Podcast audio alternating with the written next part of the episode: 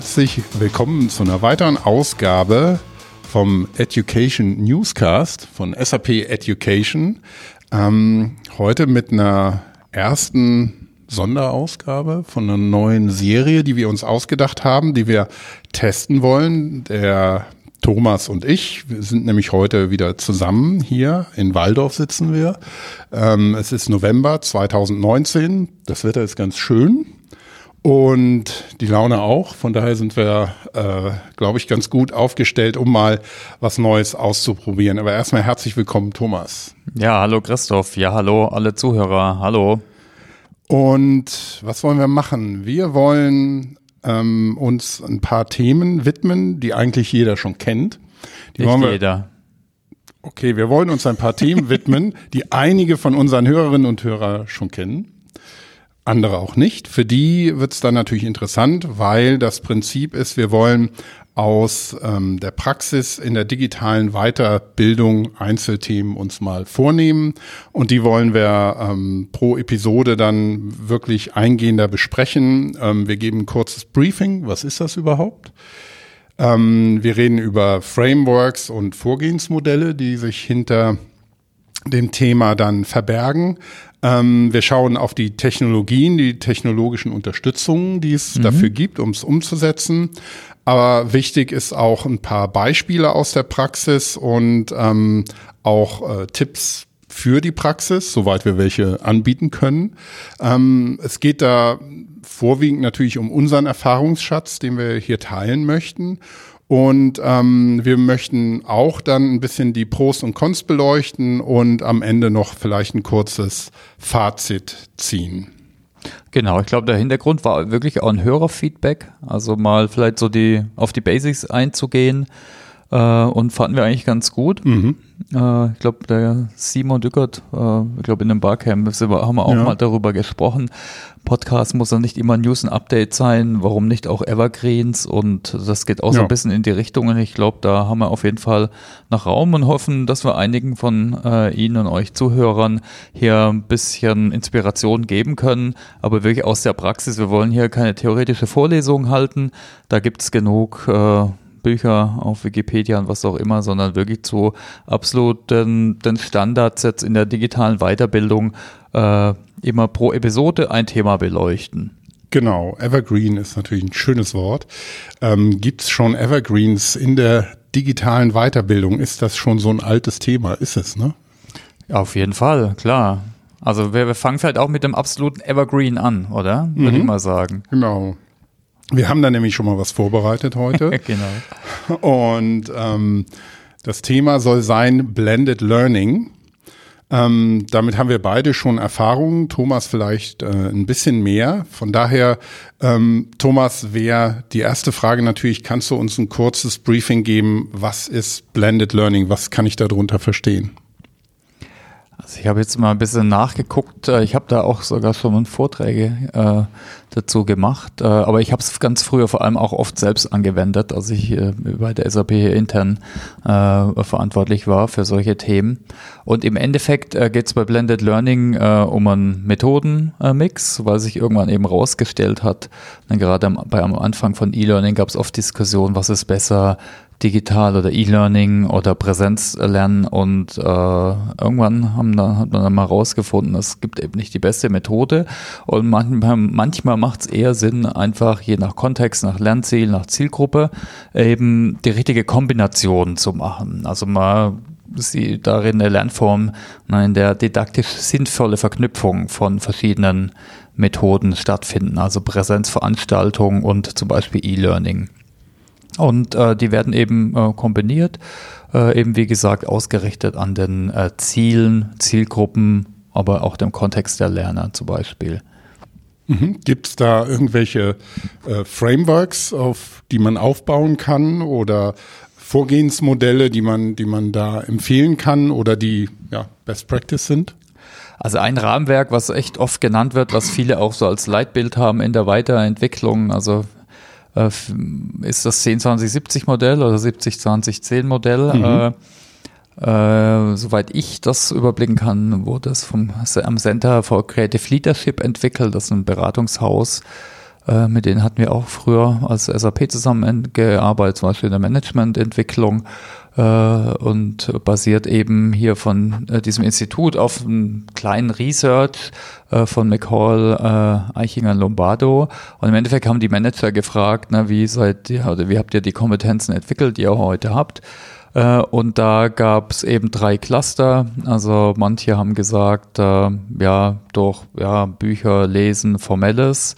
Äh, noch mehr haben aber gesagt, ja, durch Lernen von anderen, also Coaching, Mentoring mhm. und so weiter.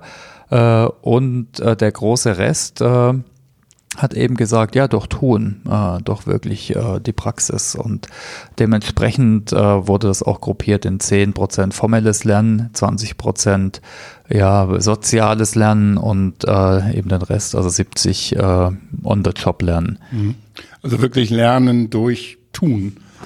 Genau, und das bietet jetzt natürlich auch ein wie, wie, wie so vieles, so ein Resonanzraum oder ein Interpretationsraum, äh, und äh, da gab es dann auch ja, verschiedene Menschen, äh, also eine schöne Darstellung zum Beispiel war, glaube von Nick van Damme, der jetzt Chief Learning Officer von McKinsey ist, äh, die äh, das dann eben auch schön in so Frameworks nochmal gegossen haben. Ich denke, noch bekannter sind äh, eben die Leute um den Jay Cross äh, zum Beispiel, äh, die das Thema dann auch eben nochmal weiter beschrieben haben. Mhm. Genau, aber ist eben ein schönes Framework äh, und äh, ich meine, das zeigt eben, oder hat uns damals auch gezeigt, äh, na, nicht nur Fokus auf formelles Lernen, auf E-Learning, auf Präsenz, Kataloge, äh, auf Anbieten, sondern eben auch noch einen Rahmen bieten für die anderen Elemente, also soziales Lernen, äh, und On-the-Job-Lernen, wie immer das dann eben aussieht. Ne? Das kann ja Coaching, Mentoring muss ich jetzt, also kann ich technologisch unterstützen, muss ich jetzt nicht unbedingt. Wir hatten jetzt zum Beispiel haben Coaching-Pools in der Firma, die man aber, wo man sich selbst Coaches zuweisen kann. Also gibt es eine gewisse technische Unterstützung äh, bei On-the-Job-Lernen. Da kann man durch Lernprojekte oder Jobrotation machen, was weniger technisch unterstützt ist, aber natürlich auch sowas wie Performance-Support machen. Kommen wir vielleicht dann nachher noch kurz dazu. Genau. Zum Bereich Training, äh, Theologie. Wie sieht das denn aus mit diesem ähm, Modell? Muss man sich da möglichst immer an diese, diese Wertung halten, dass man sagt, so und so viel Prozent ähm, für ähm, das technisch unterstützte Lernen und ein gewisser Anteil für das äh, praktische Lernen oder kann man das vom Fall zu Fall auch variieren, wie es am besten passt oder wie es auch auf das Thema ähm, am besten gemünzt ist. Also wenn ich jetzt ein Thema habe, das wirklich in der Theorie wenig hergibt oder wenig erfordert, dann ist die Theorie schnell abgehakt und es muss ja ganz schnell ins praktische Machen und Doing gehen. Ähm, ähm, man kann sich aber auch in Theorie verkünsteln und ganz viel Theorie erstmal vermitteln und dann kommt der praktische Teil zu kurz. Ähm, ähm würdest du so ein, so ein Framework ähm, als ungefähre Anleitung oder Empfehlung sehen oder wirklich was, was man systematisch so ähm, nachempfinden sollte? Nee, ist natürlich mal nur eine, eine Empfehlung und klar kommt es immer drauf an, auf die Zielgruppe ist die schon sehr weit in ihrem Wissen. Bei einem neuen Mitarbeiter macht vielleicht äh, schon Sinn, dass er mal die Grundlagen sich aneignet. Äh, natürlich sollten die schon auch äh, Hands-on und, und äh, Elemente haben und auch kollaborative Elemente. Aber da haben wir vielleicht, da ist vielleicht beim Formellen, ist da, ist da weiter oder ist da mehr. Aber wenn jetzt jemand sehr erfahren ist schon und praktisch die Basics schon alle kennt, der lernt dann eher durch Tun einfach weiter oder durch Austausch. Also daher, äh, das ist natürlich auch eine Gefahr, ne, dass man das eben äh, so sieht. Also würde ich auf keinen Fall jetzt wirklich die Prozentzahlen äh, in Prozentzahlen äh, so äh, nennen, ja, mhm. Ne, nehmen. Ähm, jetzt haben wir gesehen, was ist das, ähm, mhm. ein bisschen das Framework und das Vorgehensmodell diskutiert. Wie kann ich das denn technologisch unterstützen, ein Blended Learning Ansatz? Mhm. Also was so früher Standard war, dass ich irgendein Tool habe, mit dem ich Lerninhalte erstelle, also ne, sogenanntes Autorentool. Die haben sich auch sehr stark diversifiziert. Also früher war es vielleicht PowerPoint in E-Learnings umwandeln, äh, kann man drüber streiten. Äh, das ist oft dann ja nicht so wirklich motivierend, äh, engaging Neudeutsch, aber irgendein Autorentool. Äh, wo ich eben Lerninhalte erstelle. Ne? Heutzutage vielleicht auch oft eher vielleicht ein Video basiert äh, oder auch ein Podcast kann ein guter Lerninhalt sein. Mhm. Also ich brauche irgendein Tool, mit dem ich Inhalt erstelle und dann vielleicht nochmal was zur Administration und zum Verteilen. Also ursprünglich hatten wir da auch äh, Lernmanagementsysteme, Plattformen, ähm, das kann ich machen, wenn Tracking und äh, wichtig ist oder viele, wenn ich Kontrolle ausüben will oder halt, äh, wenn ich äh, messen will. Ich kann aber jetzt zum Beispiel auch äh, irgend so ein Videoportal nehmen oder Enterprise Social Network, äh, wenn ich mehr auf Kollaboration äh, baue. Also wie gesagt, irgendeine Plattform zu managen, verteilen, einen Rahmen zu bieten äh, und dann eine zum Inhalt erstellen. Und das Thema hat sich jetzt halt inzwischen diversifiziert. Also ich habe heute, ist halt auch eine Herausforderung für viele, viel mehr Möglichkeiten. Ich kann jetzt AR, VR Elemente, wenn das Sinn macht, eben äh, erstellen. Also jetzt bei Maschinenlernen, mhm. jetzt nur als Beispiel. Äh, ich kann das auch total videobasiert machen. Ich kann alles in so einem Enterprise Social Network abbilden. Das ist sehr kollaborativ, auch absolut sinnvoll. Natürlich je nach Thema. Äh, genau, jetzt nur mal ein paar zu nennen. Und dann gibt es nochmal neuere auch Tools, wie jetzt so Chatbots, Empfehlungen, was dann vielleicht in so einem Learning Experience äh, Plattform ist dann so ein Buzzword. Äh, da kommen wir vielleicht auch nochmal gesondert drauf. Ne? Genau. Ja. Aber ich denke mindestens, wie gesagt, irgendwas zum Erstellen und irgendwas zum Verteilen und so ein bisschen zum Rahmen zu bieten äh, und eventuell eben dann noch Kollaboration und so. Ja. Ich würde ähm, sagen, was interessant ist, dass, dass es eben kein ja, Blended Learning Tool gibt. Also nee, es gibt nicht nee. das Tool für Blended Learning oder die digitale Plattform für Blended Learning, sondern was du ganz schön beschrieben hast, es ist genau wie Blended Learning an sich ein Mix aus verschiedenen Lernformen ist. Ähm, sind auch die, die Tools, die man da zur Unterstützung nutzen kann, sehr, sehr unterschiedlich. Ähm, ich glaube, man, wenn man es so, so ein bisschen strukturiert ähm, sich vorstellt, dann ist vielleicht eine Lernplattform, die so als begleitender roter Faden agieren kann, wo man mhm. also Lernmaterialien findet, die man auch in einem Präsenztraining hat. Da findet man aber auch sein E-Learning da findet man seine Tests ähm, und da kann man vielleicht auch dann, wenn es über verschiedene Standorte verteilt ist, ähm, die Praxiserfahrungen miteinander teilen. Man kann auch einen Chat-Channel Channel reinbauen. Mhm. Ähm, ähm, man kann Videos teilen. Also man kann wirklich ähm, das Hands-on, das man dann vielleicht macht in irgendwelchen Bereichen, auch wiederum miteinander teilen. Also das ähm, das ja, das wäre so meine Sichtweise darauf, dass man wirklich als so so so eine ja roter Faden oder so eine Umklammerung wirklich eine Plattform hat, eine Learning-Plattform, wie auch immer, und ähm, dort eben auch die die Struktur von dem Blended Learning wiederfindet, das man machen möchte. Mhm.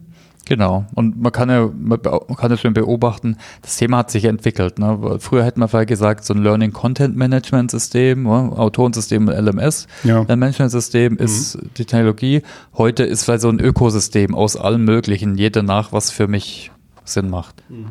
Ja. Oder auch was ich vielleicht schon gewachsen habe bei größeren Firmen, die haben ja schon oft einen ganzen Zoo an äh, Tools, wo ich dann auch vielleicht welche wiederverwenden sollte. Ja, ja, es wäre natürlich schön, wenn man, wenn man verschiedene Dinge da auch integrieren könnte. Also wo, wo du sagst, wenn es in Zoo an Technologien ausartet, wird es vielleicht ein bisschen schwierig. Aber wenn ich ein, eine Lernplattform habe, die mir eben verschiedene Möglichkeiten bietet, wie ein einfaches ähm, Erstellen von E-Learning, wie das einfache Teilen von persönlichen Erfahrungen oder auch das Online-Helfen, ähm, dann wäre man natürlich da schon einen Schritt weiter. Mhm. Ja. Gut, ähm, Vielleicht nach der technologischen Unterstützung ähm, eine Spur konkreter noch. Wir, wir haben schon einige Sachen genannt, ähm, aber hast du vielleicht ein paar konkrete Beispiele für Blended Learning, damit man sich das auch so ein bisschen plastischer vielleicht noch vorstellen kann? Ja, so traditionell äh, ist äh, also die ersten Szenarien waren, wo ich irgendeinen digitalen Kurs, also oft dann E-Learning, vor einem Präsenzkurs geschaltet habe, um alle auf ein gleiches Wissensniveau zu heben, damit ich dann eben mich auf der einen Seite ja besser auf den Stoff konzentrieren kann, äh, aber vielleicht auch eher dann die Vorteile vom Präsenzrahmen nutzen kann, na, also diskutieren, üben, Feedback geben und so weiter äh, und die Wissensbestandteile schon davor hatte. Also das gab es früher oft, oft dann vielleicht danach, vielleicht nochmal irgendwie, vielleicht so ein, so ein vielleicht über ein virtuelles Klassenzimmer, was zur Transfer äh, oder vielleicht sogar ein Online-Test. Äh, ich würde sagen, wenn man es heute ein bisschen moderner sieht, dann kann man eigentlich alles mixen. Äh, jeder nach, na, also wenn man es eher digital sieht, äh, was am meisten Sinn macht. Äh, äh, man kann sicher auch sagen, na, ich kann, wenn ich es eher traditionell sehe, ich kann eben vor vor einem Lernevent, äh, währenddessen und danach digital unterstützen. Ich kann aber auch nur digital blenden. Ich kann ja auch jetzt na, in einem Enterprise Social Network irgendeine Gruppe aufmachen, da Videos reinnehmen und dann vielleicht eine Übung haben. Dann habe ich vielleicht wieder einen synchronen und asynchronen Punkt. Ich denke, das kann man vielleicht auch nochmal unterscheiden. Natürlich ist auch ein Blend-Unterschied äh, zwischen, wann kommen Menschen zusammen, ob es jetzt in einem Chat ist oder einem virtuellen Klassenzimmer oder wann lernt sie jetzt selbst gesteuert. Ich denke, das ist schon wichtig auch zur Steuerung, äh, weil ganz selbstgesteuert ist für manche dann äh, auch äh, schwierig. Mhm. Also daher gibt es da ganz äh, unterschiedliche unterschiedliche Beispiele, was wir teilweise auch gemacht haben. Ich denke, was immer Sinn macht, dass man sowas zum Beispiel auch äh, im Design eben berücksichtigt natürlich. Ne? Habe ich jetzt auch das Hands-on und das Social immer äh, berücksichtigt.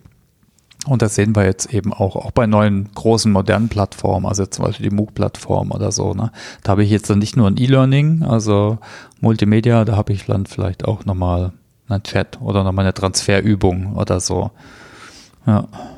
Ähm, vielleicht ein, ein, generelles weiteres Beispiel ist ähm, ähm, Weiterbildung in sozialen Berufen. Wenn man zum Beispiel auf die Ausbildung, die man hat, noch einen Bachelorstudiengang drauf satteln will und ähm, vielleicht eine leitende Position in einem es könnte Pflegeheim sein oder in einer Kita, was auch immer, ähm, dass man dann eben berufsbegleitend ähm, Blended Learning einsetzen kann, indem man dann einen Studiengang macht, der berufsbegleitend ist, der ähm, auf der einen Seite Präsenzanteile hat, also man trifft sich wirklich vor Ort und mhm. hat ähm, Vorlesungen, Übungen, äh, lernt die Mitstudenten auch kennen.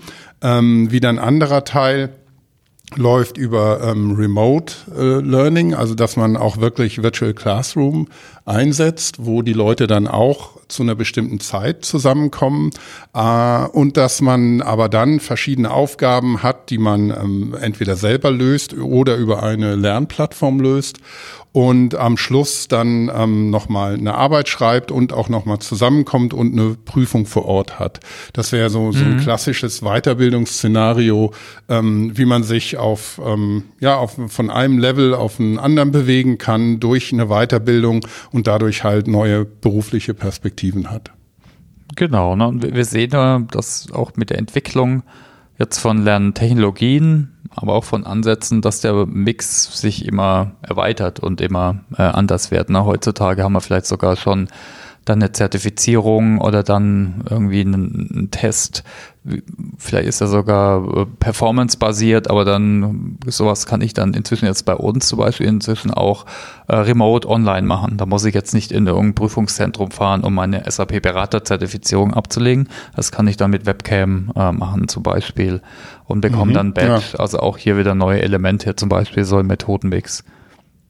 Genau, und, und das sind ja ähm, Lernszenarien oder, oder Beispiele, die dann nicht so stringent und abgeschlossen sind, wie das bei, bei so einem Weiterbildungsstudiengang ist, sondern die eher so ein, so ein andauernder Prozess auch sind, dass man sich auch immer wieder ähm, in neuen Technologien zum Beispiel ähm, zertifiziert. Das ist vielleicht nochmal ein guter Hinweis, also weil äh, du hast Prozess gesagt. Also der traditionelle Prozess, der kommt ja auch nicht so aus dem Instructional Design, so behavioral, kognitionspsychologisch, äh, aber Konstruktivismus. Machen wir vielleicht mal einen Podcast dahinter, ja. was da so die Theorien dahinter sind. Ähm, und da gab es immer so Akronyme aus an Prozessmodelle. ADDIE ist das bekannteste, auch aus dem amerikanischen Sprachraum, also für Analysis, Design, Development, Evaluation, Implementation, Evaluation und äh, das ändert sich auch. Äh, mhm. Jetzt eben wird eben agiler, eher mit so designgetriebenen Ansätzen, mit Prototypen, mehr Nutzerzentrierung, Humanzentrierung, also Learner Experience ist da mehr und mehr ein Thema.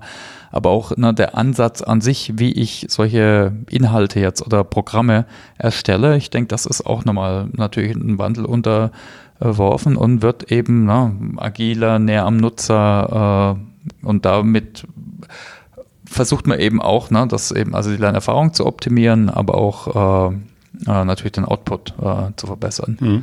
Ja, das ist ähm, ein guter Punkt, dass man sieht, dass ähm, auch Blended Learning also nicht eine festgeschriebene Geschichte ist, sondern auch in, in einem ständigen Wandel sich befindet mhm. und weiterentwickelt wird. Ähm, könnte man als schöne Überleitung für die Frage nach den Pros und mhm. Cons mhm. nehmen, so aus der aktuellen Sicht. Wo würdest du das für und wieder für Blended Learning, Learning Szenarien sehen? Also da haben wir verschiedene Blickwinkel immer. So aus dem Management, betriebswirtschaftlichen Bereich haben wir sicher das Thema Effektivität, Effizienz, also weniger Reisekosten vielleicht. Äh, äh, weniger Opportunitätskosten damit, wenn Leute weniger äh, wechseln vom Arbeitsplatz, mehr Produktivität, äh, dass ich vielleicht in Land Randzeiten auch lerne. Äh, natürlich habe ich auch äh, eine bessere Ausnutzung der Stärken verschiedener Methoden.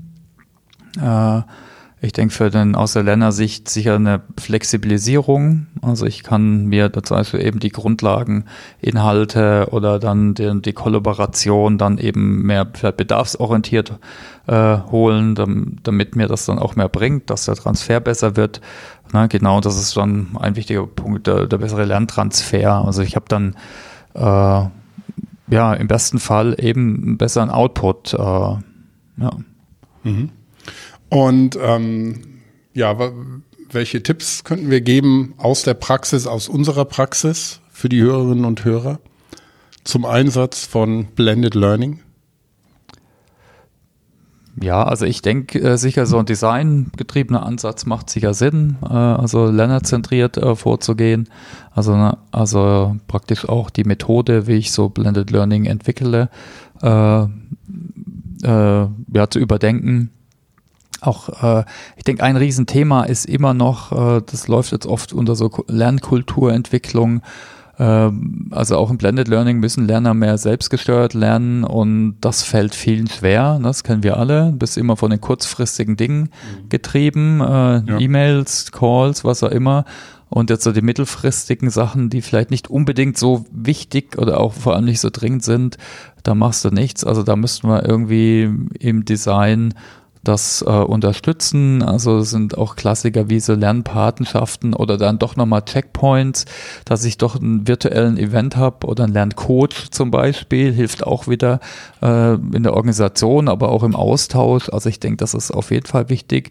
Äh, natürlich auch Lernern vielleicht helfen mit Tipps und Tricks, also den Lernern selbst, ist nicht nur eine Programmgestaltung, also mit so Basics, dass sie vielleicht, äh, klar, dass sie wissen eben, wie man selbst gestört lernt. Ne? Also selbst Zeiten einplanen. Ich denke, Zeit ist ein Riesenthema. Äh, immer äh, natürlich die technischen Grundlagen sollten auf jeden Fall funktionieren. Äh, früher war es oft ein Thema noch die technische Ausstattung wie Kopfhörer, Voice over IP.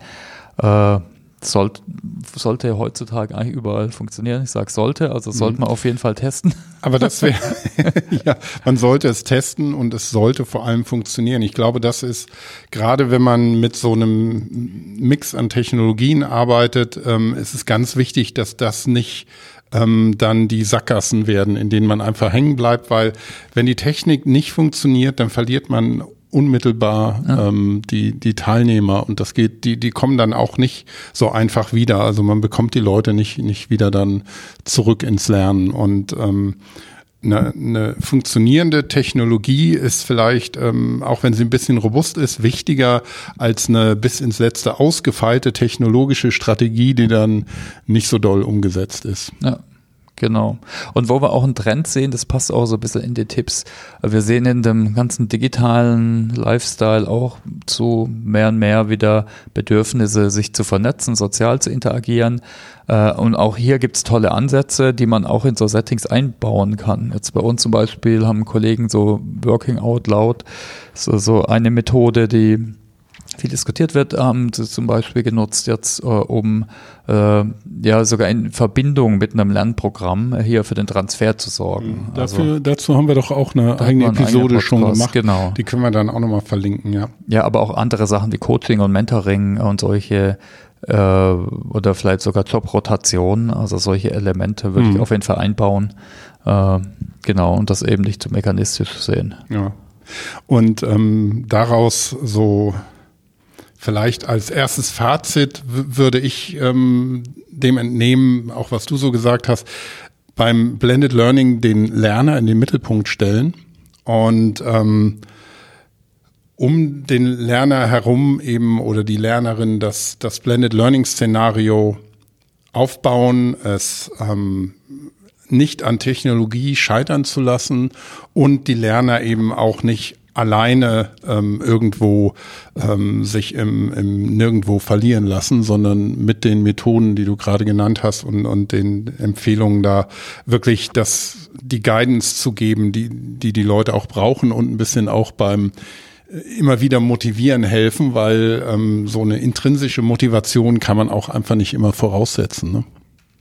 Genau, und, und dranbleiben, ne? also die, die Lerner begleiten. Und ich meine, was so schön ist, heutzutage muss ich nicht jeden Inhalt neu entwickeln, aber ich denke, was wichtig ist, ich muss schauen, dass ich das eben auf den Kontext zuschneide. Also jetzt, in dem meine Lerner sind. Und ich glaube, dass ich bin kein Freund von jetzt so super intergalaktisch generischen E-Learning Libraries, die es schon lange gibt. Äh, wenn ich sowas jetzt nur hinwerfe und sage, hier lernen und dann machen wir noch ein Klassenraumtraining, ich meine, das ist zu kurz gesprungen. Ja. Wie ist dein Fazit? Ist ähm, Blended Learning noch, noch aktuell einsetzbar? Ist es Schnee von gestern? Ist es was für die Zukunft? Ähm, wie würdest du es sehen? Ja, ich wenn, wenn man es flexibel sieht, so im Sinne von, wir machen Methodenmix eben ausgerichtet an den Zielen, am Kontext der Zielgruppe.